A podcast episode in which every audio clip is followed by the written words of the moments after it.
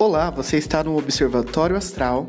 Eu sou o astrólogo Marcos Fujimoto e vou te ajudar a entender os principais aspectos para o dia de hoje, dia 9 do 7 de 2021.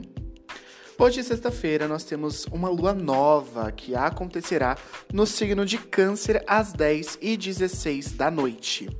Toda lua nova marca o início de um ciclo, e essa lua nova que acontece no signo de Câncer vai nos ajudar a entender mais sobre os nossos afetos, as nossas memórias e a relação que nós temos com a nossa família.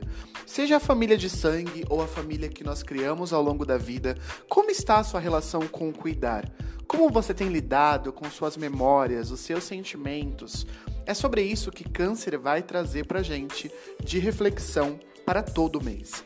Lembrando que no dia de lua nova ou nos próximos dias, né, os sete dias corridos até entrar no seu quarto crescente, é muito favorável você fazer um ritual de manifestação, uma lista de intenção daquilo que você deseja para esse novo ciclo que está se abrindo, ou entrar em contato com você mesmo, você mesma, através de uma breve meditação e agradecimento. O dia de hoje tem como principal aspecto essa lua nova, mas antes dela nós temos um aspecto no céu de Lua e Urano.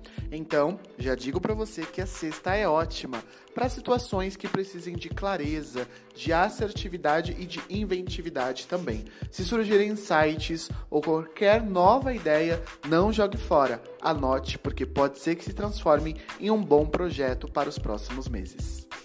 São as traduções celestes do dia de hoje, aqui diretamente do Observatório Astral. Eu sou o astrólogo Marcos Fujimoto e te convido a me seguir nas redes sociais, no Instagram, em todas elas com o arroba o.marcosfujimoto. Até amanhã e curta muito o seu dia.